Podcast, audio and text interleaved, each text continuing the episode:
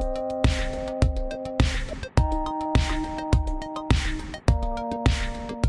Mes chers amis, bonjour, j'espère que vous allez bien. Ici Pauline Nénio et bienvenue sur mon podcast. Alors pour ceux qui ne seraient pas encore, avec ce podcast, j'ai l'habitude d'interviewer des personnes toutes plus exceptionnelles les unes que les autres. C'est un peu ma petite psychothérapie personnelle et j'y invite donc des personnalités différentes, variées, toutes plus remarquables, des chercheurs, des aventuriers, des entrepreneurs, des athlètes, des scientifiques et j'en passe.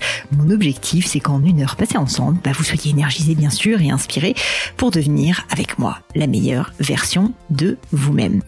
Aujourd'hui, j'ai la chance d'avoir sur le podcast une personnalité euh, que je connais depuis très longtemps et on va d'ailleurs euh, lors de cette interview vous dévoiler notre première rencontre qui date je crois d'il y a plus de 12 ans. Cette personnalité vraiment euh, vraiment forte, c'est Charles Znati. Charles Znati, c'est quelqu'un que je voulais mettre en lumière depuis longtemps sur mon podcast pour une raison simple, c'est que c'est un peu la face cachée du succès merveilleux du groupe Pierre Hermé Paris. Donc Charles Znati, en d'autres termes, est l'ancien PDG de ce célèbre groupe de pâtisserie, le pendant business, si je puis dire, du génie, du talent euh, artistique et euh, culinaire de Pierre Hermé. Mais sans Charles Znati, je pense que Pierre Hermé n'aurait jamais aussi bien réussi et nous allons voir justement quels ont été les atouts de cet homme dans le cadre de cette collaboration qui, je trouve, euh, reste vraiment emblématique.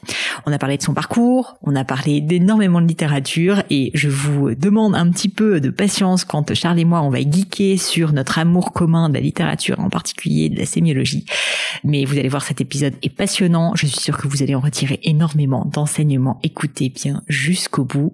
Je ne vous en dis pas plus et laisse place à ma conversation avec Charles Znati. Bonjour Charles. Bonjour Pauline. Je suis enchantée d'être avec toi aujourd'hui. Merci d'avoir accepté cette invitation. J'ai euh, sais même pas par où commencer, à vrai dire. Euh, on, a déjà commencé à parler littérature, petit déjeuner, sémiotique. Enfin, je sens que ça va partir dans tous les sens. C'est vrai que l'entretien a déjà démarré. Euh, donc, euh, voilà. je, suis, ravi, je suis ravi que je suis ravi d'être là, Pauline. Ça me fait très très plaisir d'être ici. Écoute, Charles, j'ai quand même envie de revenir évidemment sur la fabuleuse histoire Pierre Hermé pour commencer, que tu as dirigé pendant dix ans, qui est la première marque de pâtisserie au luxe. 20 ans Oui. Alors, tu vois, je te... Tu me rajeunis, c'est gentil. euh, mais en gros, moi, ce que je trouvais hyper intéressant au-delà de, de la success story, c'est que pour moi, en fait, pâtisserie, avant, c'était ne rimait pas avec luxe. Enfin, c'est même, mm. on peut dire, une oxymore. Et en fait, je me suis du coup posé la question, étant moi-même assez intéressée par les sujets du luxe, quels sont pour toi les ingrédients qui ont fait que vous avez réussi à en faire une marque de luxe? Pour toi, si tu prends énormément de recul sur ces 20 années, qu'est-ce qui fait que vous êtes les premiers avoir réussi à faire d'une pâtisserie une marque de luxe bah, D'abord, c'était une stratégie. C'était d'abord une, euh, c'est une croyance. Euh, mon premier business s'appelait euh, la pâtisserie haute couture. Je l'ai écrit pendant l'été 96 et j'ai créé la première boîte, la première structure juridique que j'ai créée avec Pierre May, c'était au mois de novembre 96. J'ai un, marqueur assez simple puisque c'est mon, fils euh, le plus jeune est né euh, le 25 octobre 96 et j'ai été euh, à la chambre de commerce enregistrer la, la, la, boîte en registre du commerce une dizaine de jours après sa naissance. Et en fait, c'est l'idée, elle est partie d'un constat, c'est que dans le domaine de la pâtisserie, il n'y avait pas euh, l'équivalent de ce qu'il y avait déjà dans le domaine de la cuisine. Dans le domaine de la cuisine, il y avait des chefs trois étoiles. Euh, l'univers du luxe était déjà arrivé dans, mm. dans, dans, le domaine de la cuisine, pas dans le domaine de la pâtisserie. Et à ce moment-là, c'était l'émergence euh, des marques de luxe. On, on, a peine à le croire, mais 96, euh, des maisons comme Hermès, comme Louis Vuitton, comme Christian Dior, euh, ne sont absolument pas au niveau de ce qu'on connaît aujourd'hui. Euh, Hermès, c'est quelques dizaines de boutiques. Euh, Louis Vuitton, euh, je ne sais pas si Bernard Arnault a encore acheté Louis Vuitton. Christian Dior, je pense que c'est Gianfranco Ferré qui est à la tête de, de, de, Dior et, et, personne de l'équipe LVMH s'est encore occupé de cette marque. Enfin, il y a, y a, vraiment un mouvement, une, une émergence du luxe à ce moment-là. Et ma stratégie, ça a été de me dire bon bah euh, forcément il y a, il y a une place à prendre. On, on peut tenter d'être les premiers euh, à poser la pâtisserie dans le domaine du luxe. Hmm. ce qui m'a valu un franc succès. En tout cas, une large unanimité, puisque aucun, aucun investisseur, aucun fonds d'investissement, aucun banquier n'y a cru. n'y a cru. Et tout le monde me disait, écoute, Charles, t'es gentil, mais reviens nous voir avec un vrai businessman, quoi, quelque chose de, de, de, de sérieux. Donc, c'est c'était un moment, je pense, où euh, voilà, on a eu on a eu beaucoup de, de, de, de chance par rapport euh, en termes de timing. Euh, après, il y avait une analyse euh, du marché et la situation qui nous a permis de, d'aller dans cette direction-là. Si je me trompe pas, mais tu vas me dire euh, si, si c'est une erreur, il me semble que vous avez lancé une première version de Pierre Hermé qui n'a pas eu le succès escompté et qui ensuite a été modifiée et vous avez lancé donc une deuxième version quelques années plus tard, je crois 98, 99, enfin je connais pas les dates exactes. Mmh si ça ne te dérange pas, j'aimerais bien qu'on en parle parce que je pense que souvent derrière des succès, on a l'impression que c'est un long fleuve tranquille, la pente est montante, tout se passe bien, c'est facile. Déjà, tu nous dis que les investisseurs c'était pas si simple que ça, et on a vite oublié en fait tout le travail, euh, toutes les difficultés, les challenges qu'il y a pour arriver en fait à construire une marque internationale comme ça peut être le cas avec Pierre Hermé. Oui, alors c'est effectivement, tu as, raison de dire que c'est rarement un long fleuve tranquille. En l'occurrence, c'est un mélange de, de, de rencontres, euh, d'opportunités. Euh, la, la première opportunité, c'est que euh, moi, mon métier à la base, c'est le conseil. Et j'avais ma propre boîte euh, qui faisait du conseil, du conseil en stratégie, du conseil en, marque. Donc, euh, cette boîte, elle a, elle a servi de, de, de structure incubatrice. L'autre mmh. chose aussi, c'est qu'on n'a pas tout de suite, tout de suite démarré avec des pâtisseries qui avaient pignon sur rue. On a d'abord démarré avec des clients pour le compte desquels nous faisions du conseil. D'accord. Donc notre premier client en France euh, s'appelait La Durée. Donc on a euh, 1er janvier 97 euh, Pierre Armé devient directeur artistique euh, de La Durée. En réalité, c'est un contrat qu'on passe avec le groupe qui est propriétaire de, de, de, de la durée pour faire la, la transformation de, de, cette marque et de cette boîte, passer de la rue Royale aux Champs-Élysées, Franck et Fils, le printemps, etc., etc. Donc on structure tout ça. Et puis on a euh, aussi, euh, on embraye sur un contrat de conseil aux États-Unis avec une entreprise qui s'appelle Wegmans. Wegmans, c'est une chaîne de supermarchés qui euh, veut, c'est un peu une sorte de grande épicerie, mais à l'échelle américaine. Euh, c'est une boîte qui fait 3 euh, milliards de dollars de chiffre d'affaires et où tous les produits sont à la marque de l'enseigne. D'accord. Et donc, tu as un monsieur, Wegmans, qui s'appelle, en l'occurrence, Danny, Danny Wegmans, qui veut avoir de la viande Danny Wegmans, du fromage Danny Wegmans, du poisson Danny, enfin voilà. Et il n'a pas de euh, rayon pâtisserie. Et donc, on, on, va commencer à travailler pour lui. Voilà, donc, on a deux clients. Et puis, il y a un truc extraordinaire qui se passe. À peu près au moment où je crée la boîte, euh, on reçoit une, euh, une invitation de, de la part d'un grand hôtel euh, à Tokyo qui nous qui nous adresse une invitation pour qu'on crée une sorte d'événement qui s'appelle le mois de la pâtisserie française. Okay. Et moi, comme j'ai euh, une boîte de design et que j'ai toutes les tous les moyens de, de, de, de, produire des choses, je produis une sorte de, de, de, mini pop-up store euh, qui, qui, qui, est marqué en gros Pierre Hermé. Euh, et puis j'envoie ça au Japon, dire ben voilà, vous avez le mois de la pâtisserie française. Alors, euh, mais voilà, la pâtisserie française, ça s'appelle Pierre Hermé. Et, et, on va démarrer comme ça euh, une relation euh, de long terme avec euh, l'hôtel Nyotani. La boutique existe toujours, même encore, même encore aujourd'hui. Et ça sera notre premier point de vente qui sera ouvert à Tokyo au sein de l'hôtel Nyotani. Donc tu vois, c'est un, un, peu un espèce de mélange. Moi, je suis très euh, pour ce que les strauss appellent la pensée sauvage. C'est-à-dire, je prends les trucs qui traînent par terre. Et puis... tu penses qu'ils passent, enfin bon. et puis j'en fais. Et t'en euh, fais quelque chose. J'essaie d'en faire quelque chose. Ça, c'est mon mode de fonctionnement. Euh, alors ça me fait, ça me fait, on va, on va revenir euh, sur euh, l'aventure Pyramé, mais ça me fait euh, vouloir faire une petite transition justement sur ta vie avant. Et donc tu disais, tu étais à la tête d'une d'une d'une boîte de design. Oui. Euh, comment est-ce que tu es arrivé euh, à t'intéresser euh, donc en particulier au design? Qu'est-ce qui a fait que tu es arrivé Donc on va revenir un petit peu plus en arrière, mais qu'est-ce mm. qui a fait que tu t'es intéressé au secteur de la publicité, au storytelling, au design Alors, euh, soyons clairs, je me suis jamais intéressé au secteur de la Ah bon publicité. Je ne savais pas quoi faire. Je- Bah, les- C'est bien. les études m'ennuyaient prodigieusement. Et, et, euh, et une de mes amies qui avait un petit studio de création graphique euh, me dit tu vas pas rester là comme ça à rien faire. J'avais euh, pas tout à fait 20 ans. Euh, et elle m'envoie faire un stage dans une agence de pub.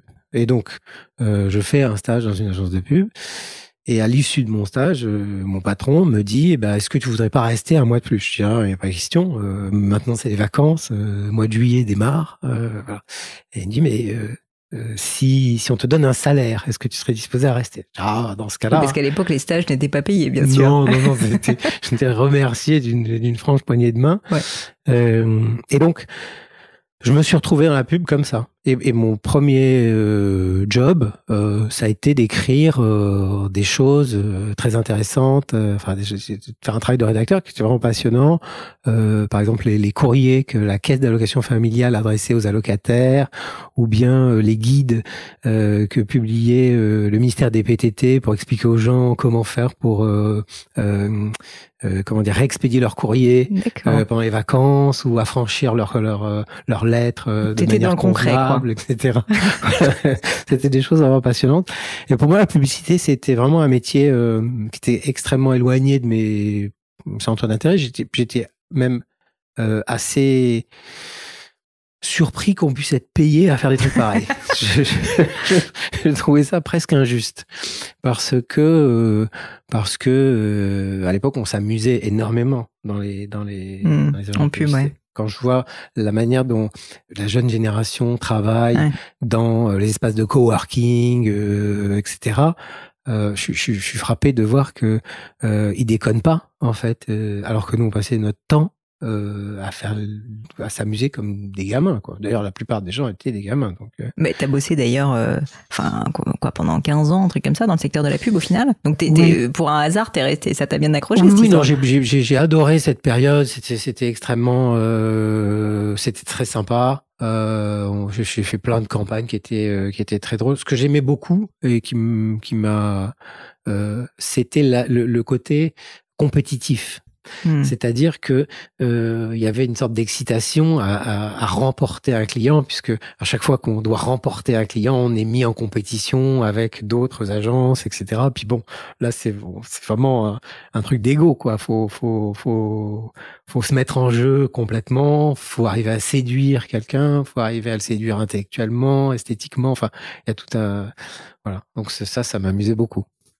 Avant ça, euh, j'aimerais revenir en arrière à ton enfance. Euh, est-ce que tu pourrais me décrire euh, comment était la vie du petit Charles euh, Où est-ce que t'es né Comment était ta famille Euh, C'était quoi l'ambiance à l'époque? Alors, euh, moi, je suis né au Maroc, à Casablanca. J'ai fait toute ma scolarité à l'école primaire dans une école catholique euh, qui était, euh, aux yeux de ma mère, un- un- l'endroit où euh, on recevait une bonne éducation. Alors qu'on était juif, donc, euh, euh, enfin, on est juif, et, et donc euh, il y avait comme ça une sorte de, de, de consensus sur le fait que pour avoir une bonne éducation, euh, voilà, fallait aller dans une dans un établissement catholique. Donc on se retrouvait euh, des gamins euh, chrétiens, euh, juifs, musulmans. euh, et c'était je vous salue Marie pour tout le monde. et puis de temps en temps un coup de pied derrière si on si on marchait pas droit. Donc il y avait une forme de euh, d'égalité euh, qui était euh, qui était extrêmement plaisante.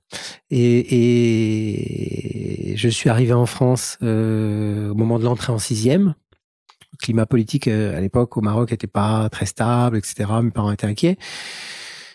Et, et, euh, et pour moi ça a été un, un, un vrai bouleversement euh, qui qui parce que euh, euh, quelque part c'était c'était ma première prise de contact avec euh, d'abord un endroit où il faisait, où il faisait froid, où les, les gens, les gens étaient, les gens étaient pas sympas et enfin pas bienveillants et euh, Pas chaleureux pas chaleureux et racistes. Hmm. Et, et ça, euh, c'est, ça faisait pas partie de mon monde, ça faisait Ça, pas ça, partie tu de l'as ma senti réalité. même en étant aussi petit. Oui, oui, oui. Je, c'est, c'est, on, on- on m'a traité de, de, de, de- enfin, Mm. de- d'arabe, enfin pire. Et, et, et j'étais choqué parce que j'étais voir ma mère en disant mais ça veut dire quoi? C'est pourquoi ils disent ça? Hmm. Et elle me dit bon mais c'est bon, tu tu tu dis rien, tu te tais, ouais. euh, euh, c'est pas grave, faut faut voilà. Et et, et donc euh, le fait d'être regardé par des étrangers, par exemple, je vais te, te raconter une anecdote que j'ai mis énormément de temps à à, à processer. Moi j'avais euh, j'a- j'adorais lire. J'ai toujours adoré lire. Euh, j'ai commencé par lire le- l'encyclopédie euh, en 12 volumes. C'était mon premier. et, et, et quand euh, euh, je fais ma première rédaction euh, ici dans un lycée, dans un grand lycée, euh, etc. La, la, la prof de français, qui était une vieille femme acariâtre euh, que tout le monde détestait, rend les copies à tout le monde. Et puis moi, elle dit, bah, Monsieur Znati, bah, c'est zéro. J'ai ah bon? Et moi, le, livre m'avait euh, m'avait bouleversé. Donc euh, j'avais j'avais adoré le livre, c'était tellement génial, euh, etc. C'était mon premier Balzac, donc euh, c'était vraiment quelque chose de, de, de- de puissant. Et elle me dit, vous ne pouvez pas avoir écrit vous-même Hmm. cette chose, ce- cette, cette, ce résumé, enfin, on ne disait pas dissertation, etc. Et j'ai pas compris. J'ai mis longtemps à comprendre que, à ses yeux, quelqu'un comme moi ne pouvait pas avoir écrit un truc pareil sur Balzac. Et t'as pas essayé à l'époque de te justifier, d'expliquer que Mm. c'était le cas, non? Enfin, c'était impossible, je m'en rends pas compte. Non, c'était pas possible. Non, non, c'était, c'était, euh, euh, elle était, euh, elle était, elle était vraiment grave. On n'avait pas le droit de lever la main pour poser une question. Hmm. Donc, donc voilà. Je, je- je me- je me suis amplement vengé en, en mettant une pagaille pas possible dans ces, Très bien. dans, dans ces cours au, au cours des, des années qui ont suivi. hein. donc, euh, Et tu dirais que ça, ça t'a marqué ces bouleversements, enfin ce changement de vie. euh, ça m'a pas marqué au, au sens où euh, euh, non, ça m'a pas, ça, ça, ça m'a pas traumatisé, mais ça m'a permis avec le recul euh, peut-être de mieux comprendre ce que quelqu'un peut ressentir quand il est regardé de travers, quand il est euh, regardé comme l'autre, comme un étranger, comme un euh, voilà. Euh, je pense que, par exemple, ce que peuvent éprouver aujourd'hui des jeunes euh, des quartiers, comme on dit, euh, je, je- peut-être que je le Mhm. comprends au travers de cette expérience. En tout cas, je, je- me projette euh, là-dedans. Je peux comprends. comprendre euh, ce que ça, ce que c'est susceptible de leur faire. Quelles sont les valeurs les plus importantes que tes parents t'aient transmises, en tout cas que tu retiens? Euh, de ma mère, euh, la, la, la, la- l'amour inconditionnel, euh, absolu. euh, C'est méditerranéen. ça. oui, c'est ça. La mère juive, tu vois, qui. Quelle chance. voilà, donc ça, c'est. Après, ça n'a pas que des avantages. Oui, oui, tu je vois, peux imaginer il peut y avoir une, il peut y avoir une certaine, une certaine présence.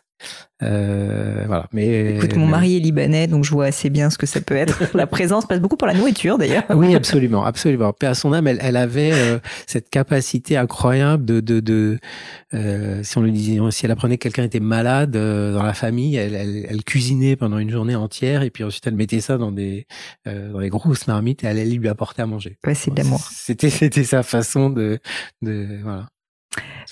Charles, tu sais ce que tu voulais faire quand tu étais petit? T'avais avais une envie, t'avais un rêve? Non. T'étais, euh, tu te laissais euh, un peu porter ou t'étais de quel naturel? Euh, j'ai passé beaucoup de temps à la bibliothèque. Passé beaucoup de temps à la bibliothèque municipale.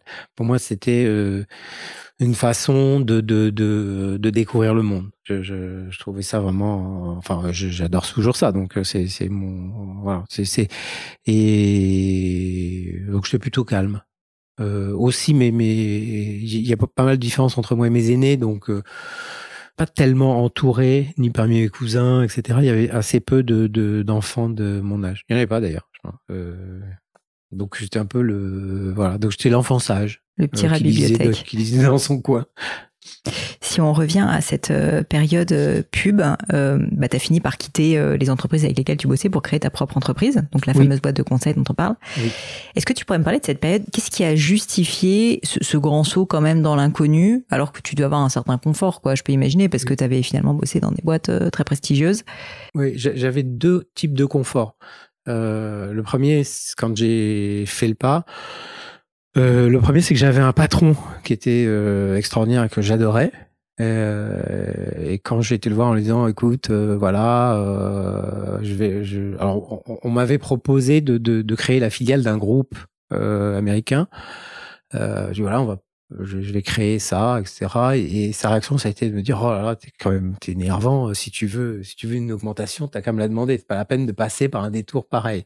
Et je dis non, en fait, c'est, en fait, c'est pas tant la proposition qu'on me fait qui m'intéresse, c'est, c'est le fait de ne, euh, d'être tout seul à la tête mmh. du, du, du, du, système. En fait, je veux, je veux tester l'absence de patron.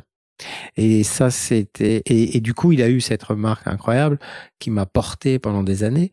Il m'a dit, bah, dans ce cas-là, tant mieux. Mais si ça ne marche pas, n'aie pas honte de revenir. Mmh. Et je trouvais ça extrêmement gracieux de sa part de, de, de le poser dans ces termes-là. C'est-à-dire, tu peux aller faire ce que tu as envie de faire. Et, et si tu reviens, tu, tu, tu as ta place, elle est là. Enfin, c'était incroyable. Et euh, j'avais une relation formidable avec lui. Je m'entendais très très bien avec lui.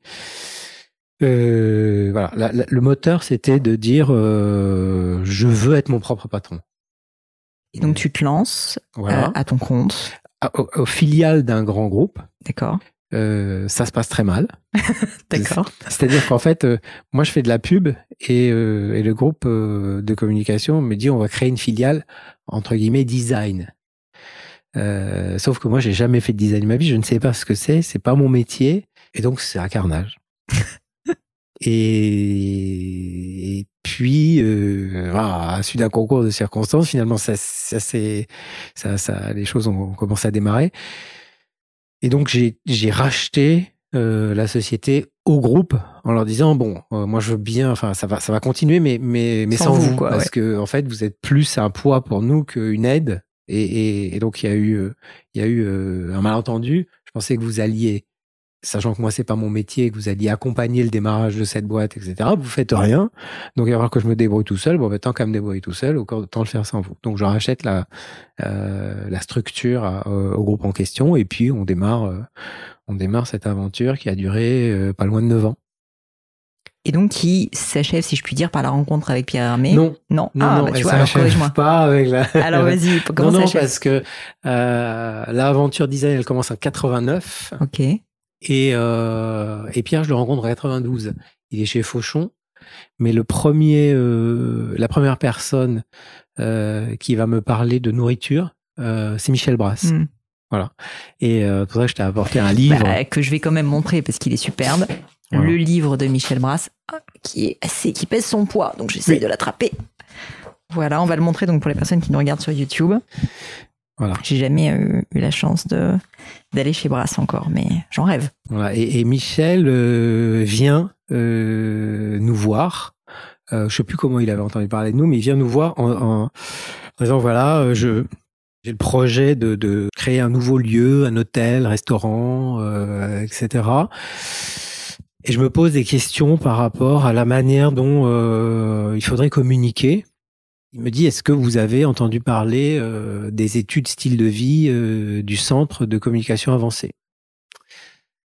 Et là, j'ai euh, une sorte de malaise. Je dis oui, j'en ai très, j'en ai entendu parler. C'est des études avec lesquelles les grandes marques de l'agroalimentaire travaillent. je connais très bien Bernard Catla, qui est le patron du Centre de communication avancée. C'est le fondateur. On peut organiser un déjeuner si vous voulez, mais lors du déjeuner, il va vous écouter. Parce que lui, il mène des études sur tout un tas de gens, etc. Et c'est, ça sert de boussole pour les, pour les grands industriels de l'agroalimentaire. Mais, mais, mais face à vous, la question qu'il va vouloir entendre de votre bouche, c'est de comment est-ce qu'on va se nourrir demain? Euh, mmh. c'est, ça, ça, va l'intéresser. C'est, pas dans donc acheter son étude ne vous servira à rien du tout. Et, et, et comme ça, on démarre, euh, on, on, démarre une, euh, une relation professionnelle. Et avec Yann Pénors, mon, associé de l'époque, euh, on crée euh, tout l'univers de Michel Bras, son logo, ses menus, euh, la mise de table, on l'accompagne dans, dans, tout son travail. Et, et, le livre qui est là, bah c'est son premier livre, c'est vraiment un livre auquel je tiens beaucoup, d'autant qu'il m'a été offert par Ginette et Michel Brass. Parce que mmh. Michel Brass, c'est un couple, c'est deux personnes, c'est Ginette et Michel. Euh, toute l'aventure, toute l'histoire, c'est c'est Ginette et Michel. Et puis derrière, il y a, il y a une famille, il y a Pépé, il y a Mémé, il y a puis maintenant il y a les, il y a, les enfants, etc. Bon, il y a Sébastien, donc euh, donc voilà. Euh, donc ça, c'était le premier. concomitamment au travail qu'on faisait pour Michel Brass, il y a un autre chef pour qui on a commencé à travailler à la même époque, euh, qui était un, un, jeune chef talentueux qui a commencé à, à monter Carl, qui s'appelle Alain Ducasse. Et donc, pareil, on fait tout un tas de choses pour Alain Ducasse.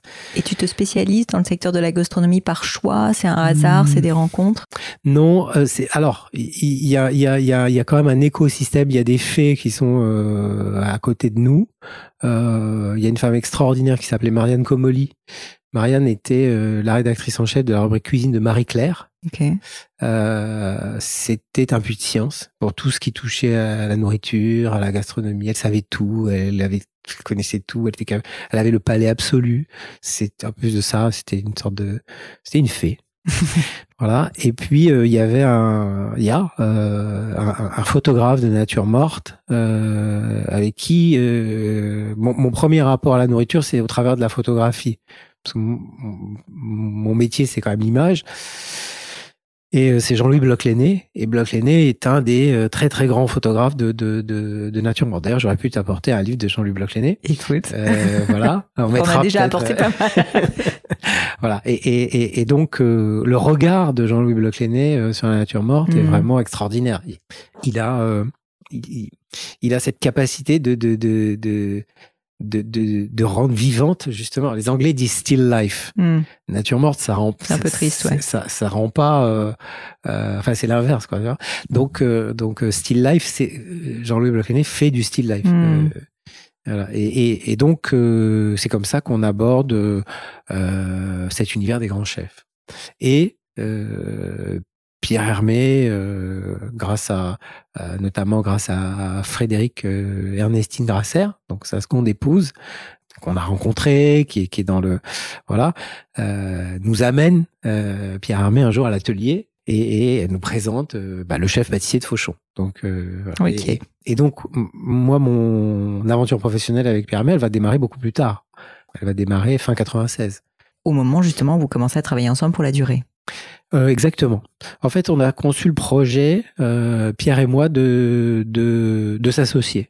J'allais te demander en fait justement ça, c'est-à-dire que est-ce que d'une certaine manière le conseil a été un premier test pour vous? Et donc en fait vous vous êtes dit bah vous allez commencer à collaborer dans le cadre du conseil avec quand même derrière dans la tête l'idée de créer un jour une marque. Est-ce que ça s'est fait de manière spontanée? Comment est-ce que ça s'est passé?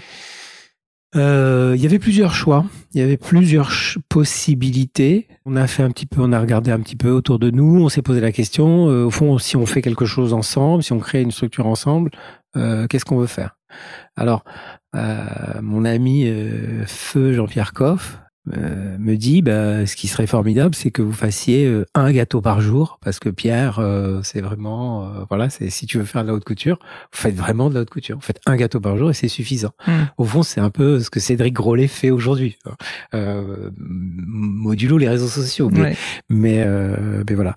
Et puis il y a eu cette proposition formidable qui est arrivée sur la table de la part de Francis Holder, donc le groupe Holder, et, et qui, qui avait racheté euh, la maison de la durée et qui voulait euh, avoir un chef pâtissier, qui voulait relancer cette marque, qui voulait relancer cette maison, etc. Donc on a bâti un projet ensemble. C'est vrai qu'on se rappelle pas, je me permets d'interrompre, mais à l'époque la durée, il n'y avait pas du tout des boutiques, enfin comme maintenant quand on va à l'aéroport, un peu enfin je veux dire c'était, il y avait la rue Royale quoi. Oui, il y avait une boutique Royale. C'est à peu près tout, non? Oui, mais mais euh, mais Francis Solder avait une vision qui était très très audacieuse. Alors là, pour le compte, euh, ne serait-ce que d'avoir euh, choisi de s'installer euh, du côté de l'ombre des Champs-Élysées, hmm.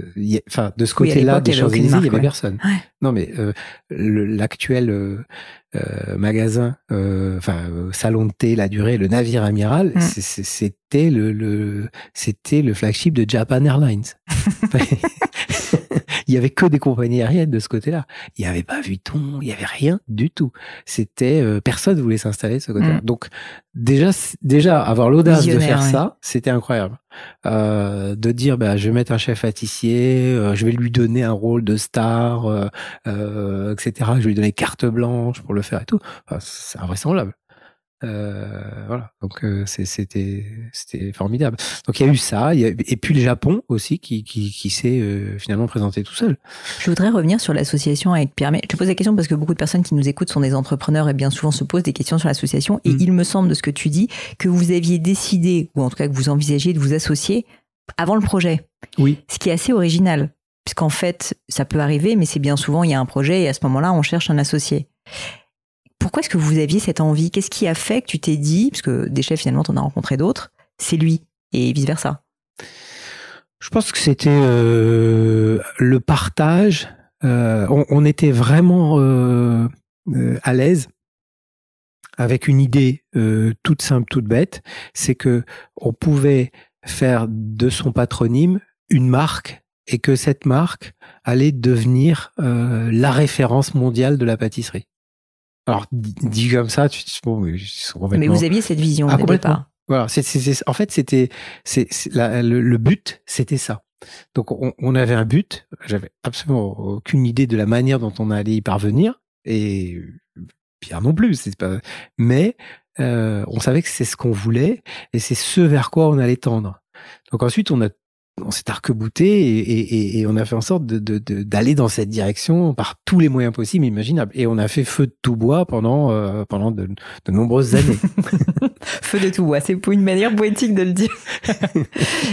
si on prend beaucoup de recul, Charles, euh, qu'est-ce qui pour toi ont été les, les principaux facteurs clés de succès, ou en tout cas peut-être tes plus grandes fiertés, mais ce qui pour toi a fait la, la grande grande différence de cette aventure qui euh, a fait que, ben, comme tu dis, enfin vous êtes arrivé au but qui est aujourd'hui pour moi, franchement, Pierre Hermé, c'est c'est le nom quoi. Je veux dire, tu, tu penses pâtisserie euh, de luxe, tu penses Pierre Hermé, il y a plein d'autres chefs, etc. Mais c'est vrai que vous avez atteint, je trouve, une notoriété, en tout cas dans mon imaginaire, c'est clairement euh, je vais pas te flatter, mais franchement, je trouve que vous avez touché l'objectif, quoi. Merci. Bah écoute, euh, euh, tu vas flatter, mais c'est flatteur.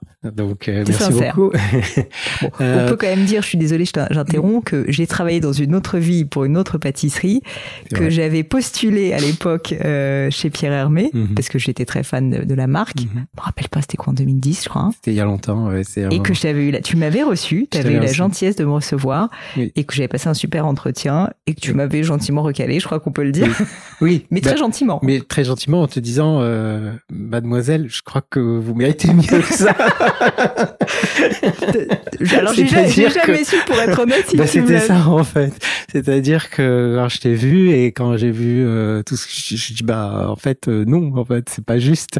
Elle peut pas. Euh, c'est c'est c'est pas c'est pas possible. Euh, Écoute, l'histoire ne saura jamais si tu as été extrêmement poli et délicat ou si c'est la réalité. Mais en tout cas, j'étais très honorée à l'époque et donc j'ai un attachement particulier aussi pour la marque. J'ai un souvenir très précis de ça. C'est vrai. Oui, Mais je trouve qu'on avait déjà parlé de sémiotique à l'époque en entretien, ce qui est absurde.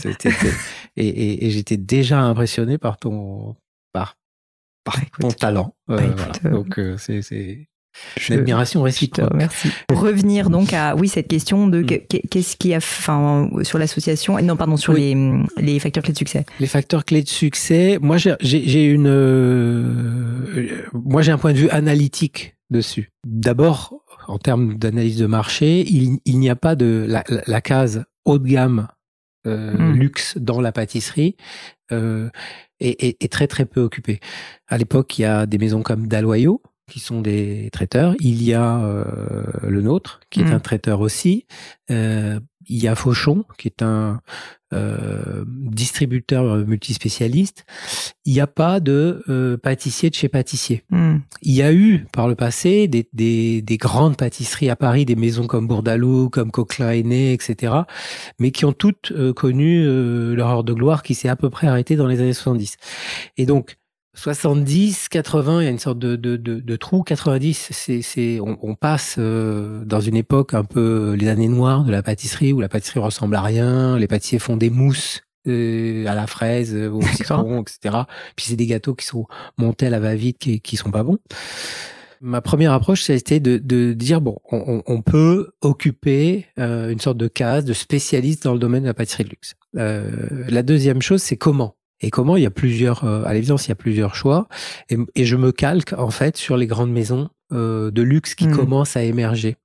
Et les grandes maisons de luxe qui commencent à émerger, euh, bizarrement, elles ont toutes euh, comme caractéristique d'être des marques patronymiques. Alors. Vuitton, euh, Dior, euh, machin, bon.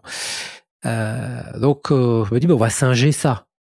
Pas très original, donc on, on aurait pu appeler ça n'importe comment, on aurait pu appeler ça Pierre et Charles, je sais pas, la pâtisserie du 21e siècle, je sais pas. On appelle ça Pierre Hermé. À partir de là, on, on- on construit tout un univers, un, un univers de, de signes qui engage la, la- la- la compréhension que, que, que peut avoir euh, le client, euh, qui- qui, est comme, euh, comme quand tu es devant euh, le Magritte, c'est-à-dire euh, ceci est pas le gâteau que vous croyez. Enfin, euh, Mm. donc, euh, donc euh, il, il- il faut travailler les signifiants qui sont autour du produit pour, pour permettre aux gens de comprendre instinctivement qu'il qu'il s'agit d'une expérience gustative qui va être fondamentalement différente de, de ce à quoi ils sont habitués. Qu'il n'y a rien qui ressemble plus à un millefeuille qu'à un autre millefeuille. Ouais. Donc, si tu mets deux millefeuilles l'un à côté de l'autre et que tu dis, attendez, celui-là vaut le double et il est meilleur, alors on va dire, écoutez, euh, soyez sympa, mais euh, enfin voilà. Donc il faut construire cet univers-là autour et on va emprunter euh, ben, le vocabulaire des marques, des marques de luxe, c'est-à-dire euh, euh, le design euh, intérieur, le packaging, euh, la manière de communiquer, la création des collections. Même le fait de starifier quand même le chef aussi, qui Ah bah, était complètement anormal d'incarner. Alors c'est c'est intéressant du point de vue euh, sémiotique, c'est que il faut passer du statut du chef artisan, c'est-à-dire celui qui fait, au chef créateur. Ouais. Donc pendant 20 ans, euh, j'interdis absolument qu'on voit Pierre Hermé manipuler un produit. Hmm. Aujourd'hui sur, un- sur Instagram, tu vois des chefs qui ont des millions de followers. Qu'est-ce qu'ils font? Ils ça, montrent ouais. leur maestria et leur savoir-faire technique. Oui, mais c'est parce que maintenant, en fait, le chef est devenu un chef créateur, en fait, c'est-à-dire euh, dans l'inconscient, euh, c'est le cas, et donc on, on veut plus retourner sur l'artisanat. À l'époque, il fallait le construire déjà. Voilà. Et donc, on- nous, on va utiliser un portrait, qui est un Mm. portrait de Jean-Luc Bloclenet d'ailleurs, euh, où on voit Pierre en veste blanche, qui regarde pas l'objectif. Il est, euh, il, a- il, est- il, il regarde vers le bas et il a la main derrière euh, la tête. C'est, un geste d'ailleurs qui lui est très familier. Et on voit qu'il tourne son regard vers son, vers, vers l'intérieur. Et donc, cette figure du penseur, cette figure du créateur, euh, ça va singulariser euh, la marque. Ça va, ça va, ça va lui donner euh, son, ça va lui donner son sens.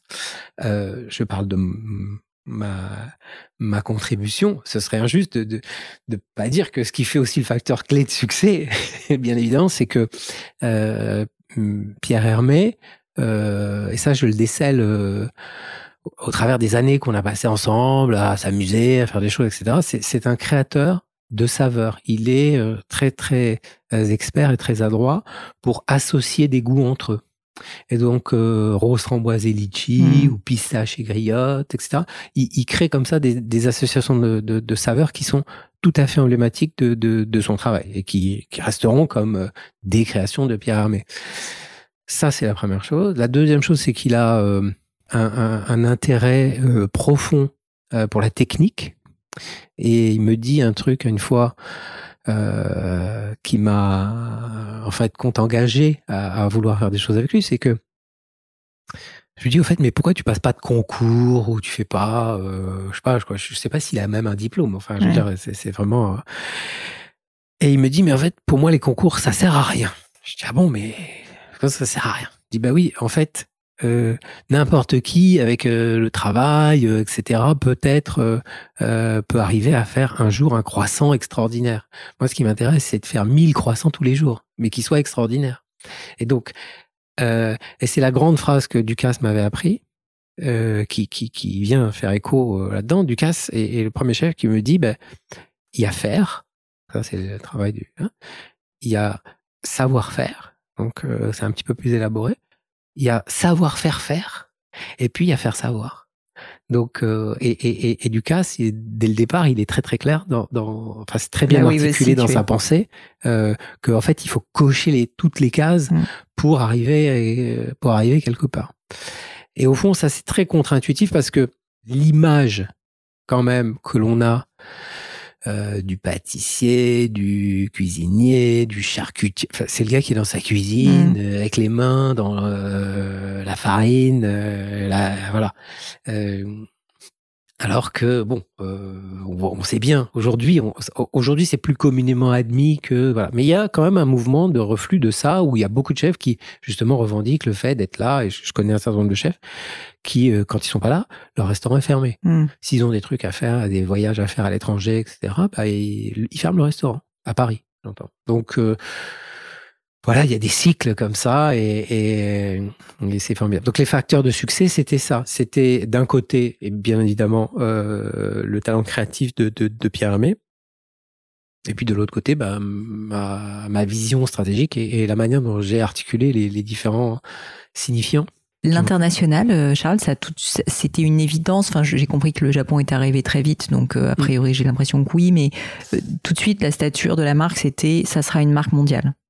Oui, alors ça c'était notre vision, c'était notre ambition, on l'avait clairement euh, prévu, enfin voulu comme ça. Euh, il se trouve que le Japon est arrivé euh, dans, dans, dans, dans presque plus vite que prévu, quoi. Oui, beaucoup plus vite que prévu. C'est d'ailleurs euh, euh, incroyable quand on quand on y pense, mais mais euh, parce que moi au départ j'avais pas du tout du tout m'imaginer qu'un jour je mettrais les pieds au Japon.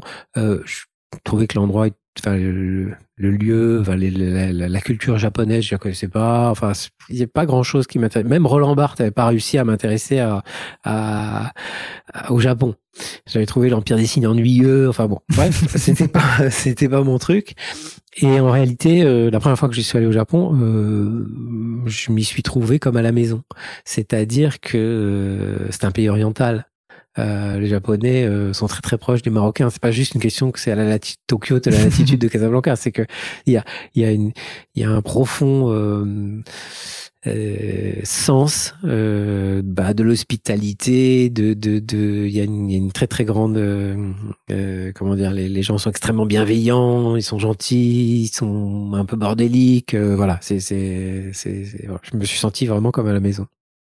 Et puis j'y ai rencontré aussi, mais ça c'est venu beaucoup plus tard. J'ai rencontré euh, euh, la femme de ma vie, donc euh, ah, ça, ça, ça, ça, a beaucoup aidé aussi à, à créer un lien. À, créer un lien. Du coup, l'immersion, voilà. enfin, elle l'est devenue pas, pas, par la suite, mais, mais voilà. Ah bah tu vois, je ne connaissais pas cette anecdote. Enfin, anecdote importante. Mais oui. J'aimerais aussi parler, si ça te va, et tu peux le faire, de de la vente de Pierre Hermé et puis de ton départ, puisqu'aujourd'hui tu n'es plus le CEO de Pierre Hermé. Tu as beaucoup d'autres activités. J'en ai pas mal. dont on va parler après. Mais qu'est-ce qui a motivé le départ quand on a donné, euh, j'ai envie de dire, sa vie, son sang, euh, son temps en tout cas, et euh, enfin toutes ses nuits blanches et, toute son émotion si tu as une boîte comme ça pendant 20 ans. bon, partir, c'est pas si facile, je peux imaginer. Mhm. Donc, est-ce que tu pourrais nous expliquer, nous prendre un peu par la main, nous dire, bah voilà comment ça s'est passé et, et globalement pourquoi ce choix? Alors, euh, avec Pierre, euh, en créant la boîte, euh, on avait une feuille de route. Et, et, et, dont j'ai déjà largement parlé. Partie de la feuille de route, c'était que à un moment donné, on était aussi peut-être capable de réaliser une opération capitalistique et de trouver un acquéreur pour cette marque à aucun moment c'était quelque chose dont on se disait que ça allait euh, nous euh, perdurer sur des générations, euh, etc., etc. Donc euh, ça, c'est, ça, c'est, ça faisait partie du, ça faisait partie du décor. Il s'est trouvé que nous avons eu finalement jusque la, la période 97-2010, on, on, on a autofinancer notre euh, notre développement euh, en partie parce que j'avais aussi euh, une activité et une boîte par ailleurs une boîte de conseil par ailleurs. Et en 2010 on a fait une première levée de fonds avec un, actionnaire qui un fonds d'investissement qui s'appelle Crédit Mutuel CIC qui nous a accompagnés pendant cinq ans euh, au bout de cinq ans, on avait réalisé euh, ce qu'on avait entrepris de, de, de, faire. Donc le business plan a été fait. On a décidé avec CMCIC qu'il était temps euh, pour eux de vendre leur participation et de rendre liquide euh, leur participation. Voilà. Donc on, on, a fait une première euh, session euh, à l'époque au groupe L'Occitane en 2015. Et dans la manière dont on avait structuré notre pacte d'actionnaires, où il était prévu que petit à petit, on cède des paquets d'actions jusqu'à ce que le groupe Occitane devienne Mhm. majoritaire, puis ensuite euh, finisse par complètement absorber le groupe, et puis, et puis voilà. Euh, sauf que euh, en 2019, euh, le- moi j'ai trouvé que le ménage à trois euh, ne me convenait plus. Il y a plein de circonstances dans lesquelles ça peut être drôle, mais mais pas celle, mais pas, pas, celle-là. mais pas celle-là. Et donc euh, voilà, j'ai vendu ma participation, euh, j'ai vendu ma participation au groupe Occitane, et puis euh, puis je suis euh, je suis parti euh, d'une manière un peu comme quand tu retires le sparadrap, tu vois, d'une manière assez sèche, Ouais. euh, en me disant ok, je tourne la page, et puis euh, puis on n'en parle plus, et puis euh, on va faire autre chose. Et de toute façon, j'avais envie de faire autre chose euh, profondément. Euh, voilà, ça couvait, euh, ça, ça m'allait pas en fait. Et donc euh, c'était, euh, il y avait, il y avait un des, un, un- un des trois qui était trop dans l'affaire. Quand tu pars, euh, est-ce que tu as déjà une idée derrière la tête? Tu veux faire une pause? Euh, Comment ça se passe en fait? Tu t'es, épuisé à bout, euh, t'as envie de t'as envie de faire euh, un sabbatique, t'es plutôt en mode en fait tu t'es un peu reposé quand même pendant la période de transition et donc en fait ça va bien et t'as plutôt envie de repartir. Comment ça se passe? Oui, alors, euh, alors effectivement, euh, on a décidé avec euh, mon épouse de de de de- d'arrêter de, pendant quelques temps, de prendre une pause, d'aller se balader, de- d'aller voir notre famille aux quatre coins du monde, etc. Et après, il s'est passé un truc euh, tout à fait inopiné, Un événement. un événement. Et donc, euh, cet événement a changé, euh, enfin, tout ce que l'on avait pu euh, imaginer, prévoir, euh, etc. En fait, le bouleversement, il nous a tous, euh, il nous a tous affectés. Il s'est trouvé que euh, dans l'intervalle, euh, On parle bien sûr du Covid là. à Ouais, oui, stade. bien sûr. il s'est trouvé qu'en fin d'année euh, 2019, j'ai été élu par mes pairs président du MEDEF Paris. Euh, alors j'avais été pendant neuf ans euh, vice-président et trésorier de, de cette association. Et comme euh, mon prédécesseur, le président Chilansky, était euh, arrivé à, au bout de son troisième mandat de trois ans, euh, bah, tout le monde s'est retourné vers moi en disant bah, Tiens, toi qui n'as rien à faire, le mistigris, va t'échoir. C'est le bon moment.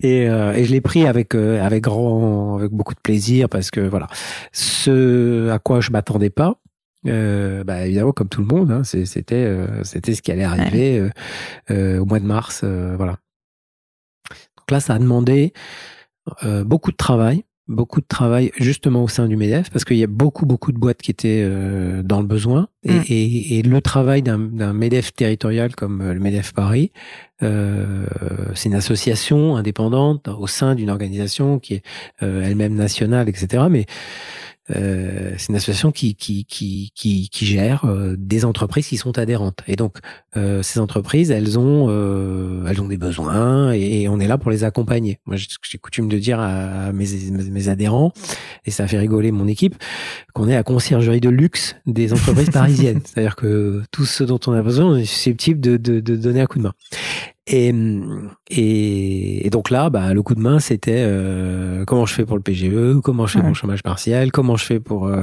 être euh, inscrit euh, sur la liste S1 parce que euh, voilà, je suis pas comme ci comme ça, euh, comment je fais pour euh, obtenir des masques, euh, etc., etc. Donc on était H24 sur le pont. Et ça a duré quand même, ça a duré quand même un certain temps. Donc tous mes projets ont été euh, bouleversés par ça, mais bon, je fais pas exception à la règle. Là, tout le monde euh, s'est trouvé dans la même situation.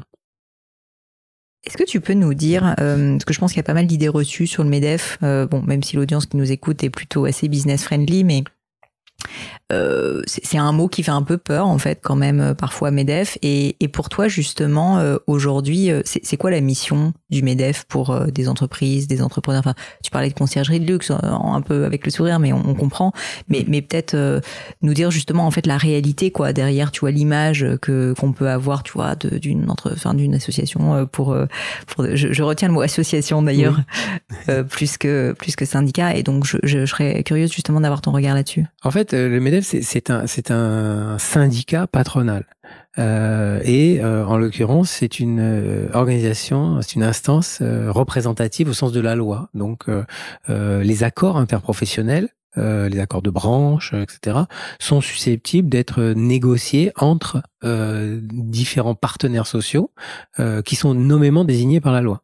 Donc le MEDEF en fait partie et donc il a autorité à s'asseoir avec les organisations représentatives, les autres organisations représentatives pour négocier un accord qui touche, euh, qui, qui, qui, va venir euh, euh, se substituer au droit du travail. Donc, on n'a pas besoin de passer par la case parlementaire, etc. À partir du moment où les, les organes représentatifs de, de, du monde du travail se mettent d'accord. Là, par exemple, il y a une question sur le, un accord sur le partage de la valeur. Hein, ça revient sur le tapis dans l'actualité parce mmh. que voilà. Mais l'accord, il est fait en fait. Je veux dire, les partenaires sociaux se sont mis d'accord. Alors si l'État s'en mêle, ça va peut-être compliquer les choses, mais sinon, ça, ça, ça peut très très bien marcher comme ça. Donc il y a tout un tas de sujets que les syndicats, qu'on les aime ou qu'on les aime pas, sont capables de discuter entre eux sans l'aide de personne. Mmh. Euh, voilà. Donc ça, c'est c'est quand même un, une grosse partie du job. Ça, c'est c'est la partie, euh, c'est c'est le rôle du national. Donc, euh, en étant une entreprise, en étant adhérente du, du, du Medef, peut euh, faire valoir euh, son, son cas particulier, son expérience du terrain, etc. Parce que euh, il y a une expression qui est très communément utilisée euh, dans la, tour de bras, c'est on dit un tel est hors sol. Là, pour le compte, on est dans le sol, c'est-à-dire que euh, les entreprises disent, bah voilà, moi, mon cas, ce qui se passe dans la réalité, dans, dans, dans le concret, voilà ce qui s'est passé sur le terrain, etc. Donc ça, par capillarité, ça remonte au niveau du national.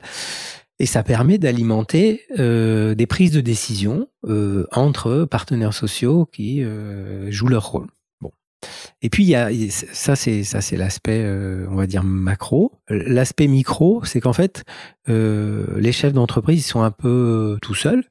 moi je l'ai vécu parce que tu as des responsabilités et, finalement assez peu de gens autour de toi avec qui tu peux échanger d'égal à égal, euh, de manière très libre.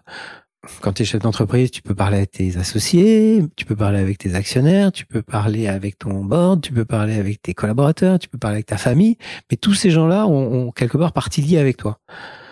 Mais tu te retrouves avec quelqu'un qui est juste patron. Euh, il peut être patron d'une boîte du CAC 40 ou patron d'une entreprise de trois personnes. Mais euh, tout le monde est au même niveau. On est, on est dans un, on est dans une instance où euh, voilà, il n'y a pas de, on te regarde pas euh, en fonction de ta réussite.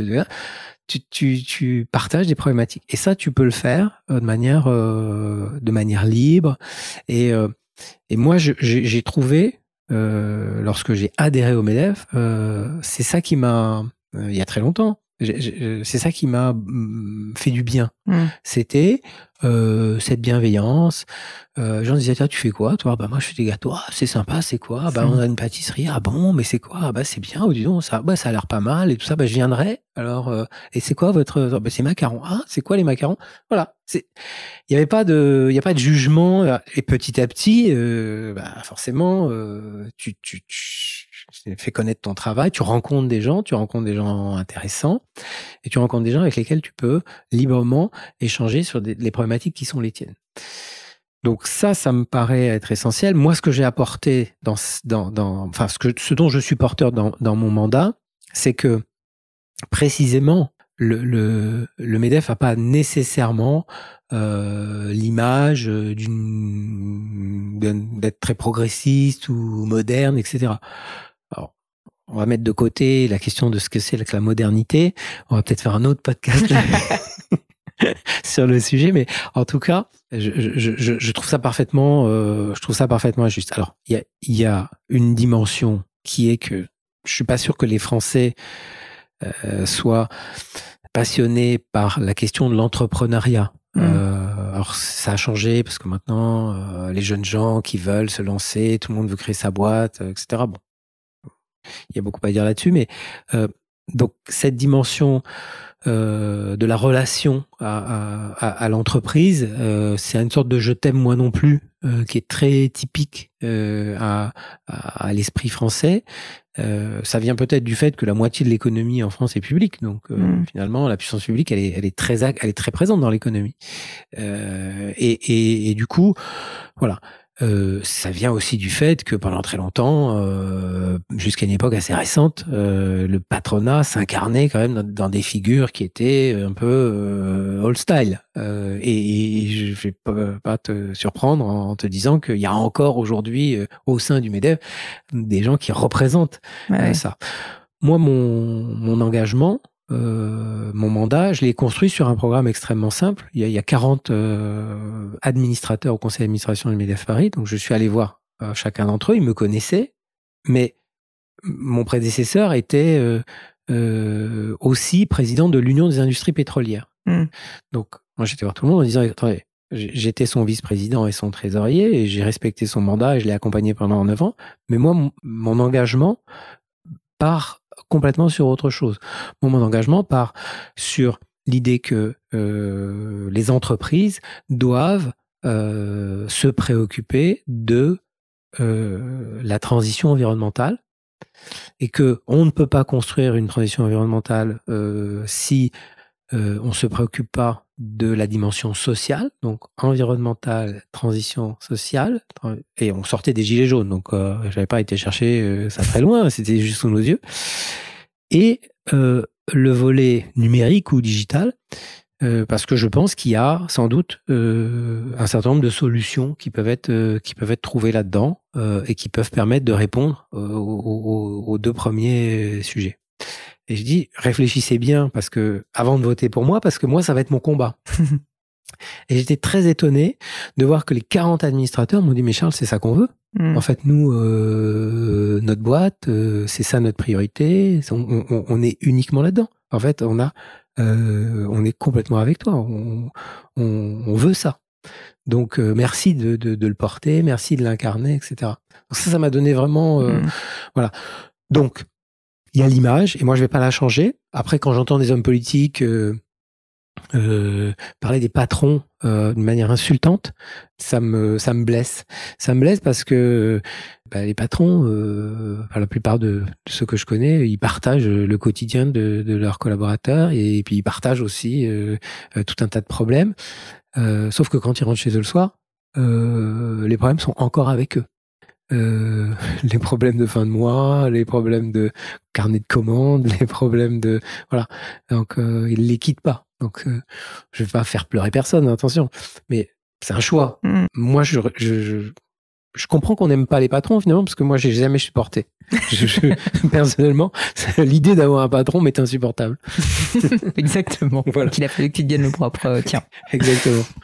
Charles, écoute, on pourrait en parler encore euh, pendant, en tout cas, de longues minutes, mais le temps passe. Je veux être respectueuse de ton temps, et donc il est temps maintenant de passer à mon fameux crible, qui sont des questions euh, euh, parfois étonnantes, parfois euh, dérangeantes. Je ne sais pas, tu vas me le dire. La première, c'est est-ce que tu as vécu dans ta vie un grand échec? Et si oui, peux-tu me dire surtout les enseignements euh, que tu en as tirés? Quand je dis un grand échec, c'est presque un, un échec que tu apprécies, tu vois, à ce stade, mm -hmm. parce qu'il t'a appris des choses que tu gardes précieusement. Oui, ben il y en a un qu'on a un petit peu qu'on a qu'on a qu'on a survolé, c'est que l'enchaînement des circonstances. Euh, je vends ma participation dans Pierre Armé et je quitte euh, ça, je tourne la page et je pars sur autre chose. Et puis euh, le Covid est là et il faut s'occuper de tout un tas de choses, etc.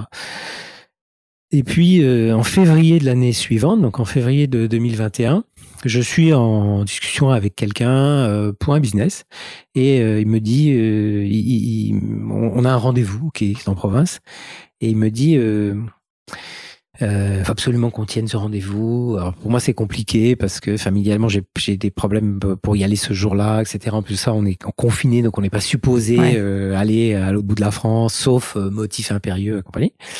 Mais j'y vais parce que par euh, respect, etc.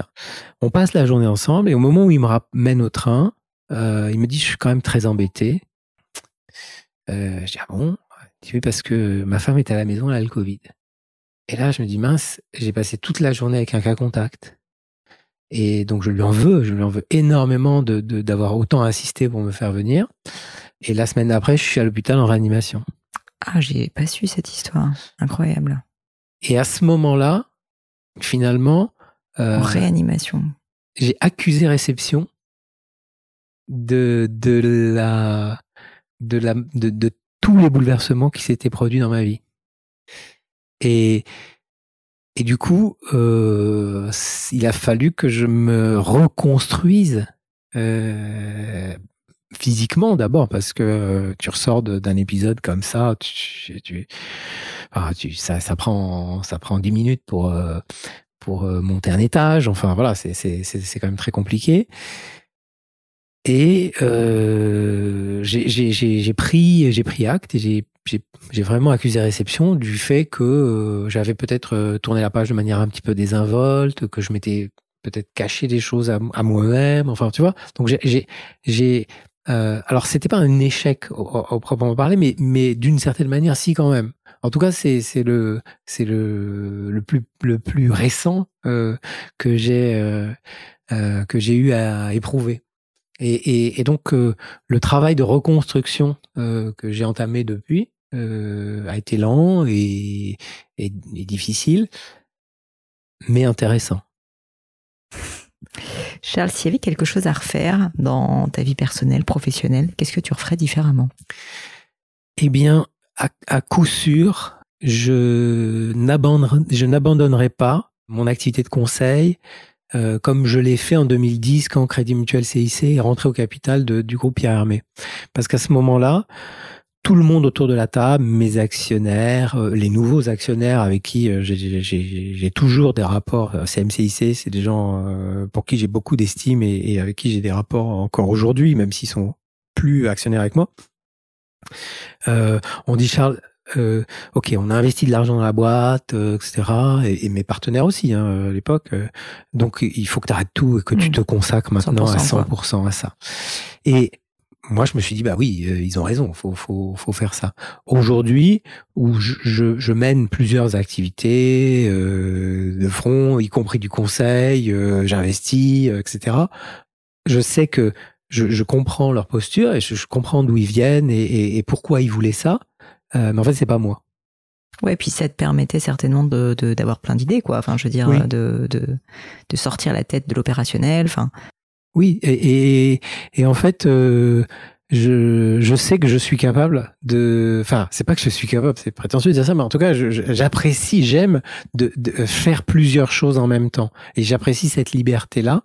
Et au fond, j'en ai parlé avec euh, avec euh, quelqu'un qui, qui, dirige une agence aujourd'hui de, de, de, communication, et euh, je trouve que ce métier, il a euh, beaucoup évolué. Ce qui se passe sur les réseaux sociaux, c'est passionnant. Euh, je me suis mis euh, récemment à, vraiment m'intéresser à, la question et, euh, et, je trouve ça génial. Ce sont des outils euh, fabuleux. je suis épaté et, et, en fait ça, je le, je, le, je, je prendrai pas le truc. Mais bon, c'est facile à dire après. Mais c'est certain que c'était pas moi. Qu'est-ce que tu trouves beau? Qu'est-ce que je trouve beau? Ah mon Dieu. Alors c'est évidemment au sens propre, au sens figuré, mais quelque chose qui, qui, qui t'émeut, euh, quelque chose qui... Ouais, un sentiment, le sentiment de, de sublime. Est-ce que tu le vis parfois? Hier, euh, j'ai regardé une vidéo de Sarah Vaughan qui, qui chante euh, Misty et j'ai pleuré. C'est tellement sa voix est tellement incroyable, la façon dont elle chante. Euh, tu te trouves euh, complètement transporté dans, dans... Voilà, donc moi je trouve il y a beaucoup de choses que je trouve belles. Euh, en fait, j'ai une sorte de filtre cognitif euh, qui, qui fait que j'ai du mal avec la laideur. Euh, tu ne vois que le beau. J'essaie. une bonne réponse. Alors la question corollaire, c'est qu'est-ce qui t'irrite profondément? Ah. euh, Aujourd'hui, c'est de voir euh, la, manière dont euh, le débat public euh, est, est, est, tombé extrêmement bas. Le monde des idées euh, c'est appauvri d'une façon euh, absolument euh, abyssale. En fait, je, je, je, je, me dis, mais comment, comment on a fait pour en arriver là? Et par extension, euh, il y, a, y, a, beaucoup de domaines euh, dans lesquels euh, on, je me dis, on peut se dire comment on a fait pour en arriver là. la question de l'environnement, par exemple, c'est mm. comment on a fait pour en arriver là. voilà. Mais tout l'épisode qu'on a là vécu avec le, le, le, le soi-disant débat sur les retraites, etc. le, peu de qualité avec lesquelles les, les hommes politiques, les élus s'expriment c'est assez, c'est assez affligeant. moi, ça ça, ça, je trouve ça, terrible en fait. Je, crains que tu ne sois pas le seul. euh, Est-ce qu'il y a une maxime, une citation que qui, qui, te plaise particulièrement, qui te parle, peut-être que tu te répètes, enfin qui t'ont porté à un moment donné, que tu pourrais partager avec nous? Il y en a pas mal, mais il y en a une que j'affectionne particulièrement et que je répète euh, souvent à mes équipes quand euh, on est euh, en plein, on est en plein milieu de la tourmente et que voilà, faut avancer, faire des choses. Je dis, la stratégie, c'est la première victime de la guerre. La stratégie, c'est la première victime de la guerre. Ça veut dire qu'en fait, quoi, l'opérationnel t'empêche de faire de la stratégie, c'est ça? Non, ça veut dire que on planifie des choses, on programme des choses, mmh. on établit des plans. Et ce qui nous rend puissants, c'est, qu'on est prêt à abandonner mmh. la, la, la, la, stratégie à tout moment, le plan pour en changer parce que au vu des circonstances, au vu de ce qui se passe sur le terrain, on s'adapte, on évolue, on change. Super intéressant. Encore quelques petites questions. Alors celle-ci, je l'aime bien. Euh, je pense qu'elle va te plaire aussi. Est-ce que tu as une croyance qui est controversée? Ce que je veux dire par là, c'est donc une croyance. Euh, euh, ça peut être au niveau social, ça peut être au niveau politique, ça peut être ce que tu veux, mais où tu constates que globalement les médias ne sont plutôt pas en phase. Enfin, je dis les médias et la culture actuelle, si tu veux, n'est plutôt pas en phase. Alors, j'ai effectivement la une, non politiquement correcte. Oui, alors il y, a il, y a, quelque chose auquel je crois profondément et qui est très controversé, et de plus en plus, euh, c'est la liberté. Mmh. Euh, moi, je crois à la liberté, euh, la liberté des gens de penser, euh, de s'aimer, de euh, faire ce qu'ils ont envie de faire, euh, la liberté de, de, de, de croire, de ne pas croire. je crois à la liberté, par exemple, pour les femmes, de se voiler ou de se dévoiler. je crois à la liberté d'entreprendre. Euh, beaucoup. Euh, voilà. Et je tous les jours, euh, je, je, je, je vois que cette croyance-là, elle est extrêmement controversée parce que tout ce qui se passe autour de nous euh, va dans le sens de la restriction de la liberté des libertés. Et, et, et c'est absolument incroyable que euh, au XXIe siècle, euh, plus on avance et plus on, on, on, on se, on, va vers un monde d'asservissement. Et c'est, c'est, c'est, ce qui est fou, c'est que euh, il y a une grande partie de cet asservissement qui est, euh, qui est volontaire. Euh, les gens veulent plus de sécurité, ils veulent plus de, d'assurance, ils veulent. Bah, le Covid euh, un très bon exemple. Voilà. Et, et, moi, je crois à la liberté. Donc, euh, je pense que c'est une, idée, c'est, une, c'est une idée très controversée. Bah, je te remercie, écoute, de, de l'avoir partagé. Encore deux questions pour toi. Un sujet sur lequel tu aurais changé d'avis. Un sujet sur lequel j'aurais changé d'avis, euh, je crois, il y en a, il y en a, il y en a, il y en a plein. Euh, euh, si, enfin, il y en a un sur lequel j'ai vraiment euh, fait un, un, triple salto arrière. Euh, il y a une phrase que j'aime beaucoup, c'est une autre citation d'un grand jazzman qui a dit l'humanité sur la bonne route, mais pas dans la bonne direction. et, et euh, Sanra, voilà, Sanra, un maître de l'improvisation. Euh, le, le, sujet sur lequel j'ai vraiment fait un triple salto arrière, c'est la RSE.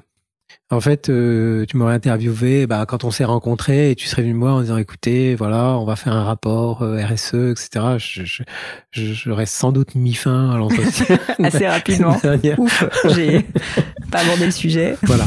Et d'ailleurs, euh, ma moitié, euh, quand elle me parlait de ça, j'ai dit écoutez, euh, moi, j'ai, écoute, moi, j'ai pas de j'ai EBITDA, ouais. TRI, voilà. RSE. Pas trop d'infos. SNCF, RATP, quoi. c'est bon. Et voilà. Et aujourd'hui, j'ai vraiment changé de. En fait. Euh, Qu'est-ce qui t'a fait changer d'avis? Les, les, mes proches, les gens autour de moi, euh, la façon dont le monde, la façon dont le monde évolue. J'ai ouvert les yeux en fait sur. Euh, en fait, je euh, je croyais euh, dans la science. Donc j'étais tout à fait persuadé que un monde euh, où finalement euh, les, les, les, responsabilités euh, sont assumées par des gens qui sont des scientifiques, donc qui savent quand même ce qu'ils font, etc. On quand même pas se mettre dans des dans des problèmes aussi importants que, ceux que l'humanité va avoir à affronter dans les, décennies qui viennent. Donc, bon, ça va, ça va bien aller. Alors, je, crois au progrès. Hein, je, crois, encore au progrès, mais euh, euh, faut que le progrès se mette au service de la préservation de notre environnement. Euh, parce que euh, sans quoi l'humanité va avoir de sérieuses difficultés. C'est clair. Dernière question, alors celle-ci, je pense qu'elle va durer un petit moment, puisque la question c'est quel est le ou quels sont les livres qui t'ont le plus marqué, impacté? C'est une question terrible pour les amateurs, les grands lecteurs comme toi, mm. euh, mais il faut faire des choix, Charles, et donc je vais te demander quelques livres, peut-être ceux que tu m'as apportés, je ne sais pas. Oui. on, on, va retenir deux. Euh, on va retenir deux. Euh, le livre de Jean-Marie Floch, alors je le sors. Euh... Hop, sémiotique, marketing et communication sous les signes, les stratégies. Voilà. Euh, Jean-Marie Floch, euh, pas son âme, était un, quelqu'un d'absolument de, brillant. Il a été euh, euh, l'animateur, le fondateur, la clé de voûte de l'école de sémiotique de Paris. C'est lui qui m'a appris la sémiotique. Euh, je, je, je, je, lui, je lui voue un culte. Euh, voilà, j'invite euh, tous les gens qui vont écouter le, le, podcast à lire ses livres.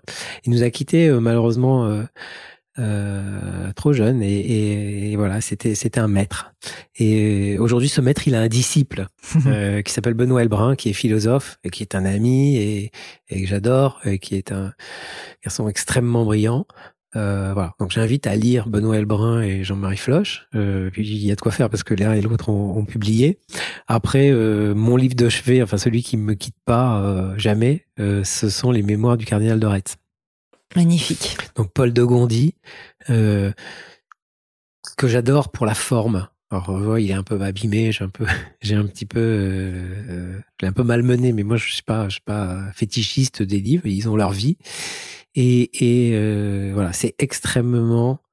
Pour moi, c'est c'est c'est euh, quelqu'un qui qui a manié la langue mm. d'une façon parfaite.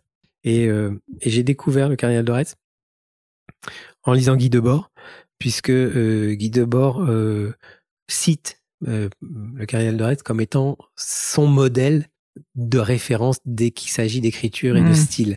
Et donc, je, me suis dit, oh, c'est bizarre qu'un type comme ça cite un, un ecclésiastique. Et donc, euh, euh, j'ai voulu. Euh, et ça se vérifie. Et ça se vérifie. Alors, c'est peut-être, c'est peut-être mes études, mon enfance dans une école catholique. c'est ça qui remonte à la surface. qui, n'a jamais cessé de me. Te hanter. De me hanter, ou, ouais, ou en hanter, ou, ou structurer peut-être. Charles, écoute, je te remercie mille fois pour ton temps. Euh, en plus, du coup, maintenant, j'ai plein de livres à découvrir puisque je n'en ai lu aucun, tu vois. Et donc, euh, je te remercie mille fois. Je te remercie aussi d'avoir partagé autant de choses avec nous. Euh, si on veut te retrouver, puisque maintenant que tu t'intéresses au monde des réseaux sociaux, tu y es actif. Oui, oui, tout à et donc on peut te suivre et on peut te, te alpaguer, on peut te questionner, on peut parler euh, sémiotique avec toi sur LinkedIn peut-être. Oui, sur, LinkedIn, oui, sur LinkedIn. J'ai aussi un compte Instagram, mais qui est un compte, euh, qui personnel. Est un compte privé, personnel, que je partage avec des gens que je connais. Voilà. Très bien. Donc, euh, donc sur LinkedIn, sur LinkedIn. absolument. Un grand merci pour ton temps. Merci, Pauline. Bye bye les amis, c'est la fin de cet épisode, mais avant de vous quitter, quelques détails en plus. D'abord pour toutes les infos sur le podcast et cet épisode, ça se passe sur paulinegno.com, vous aurez tout promis, juré.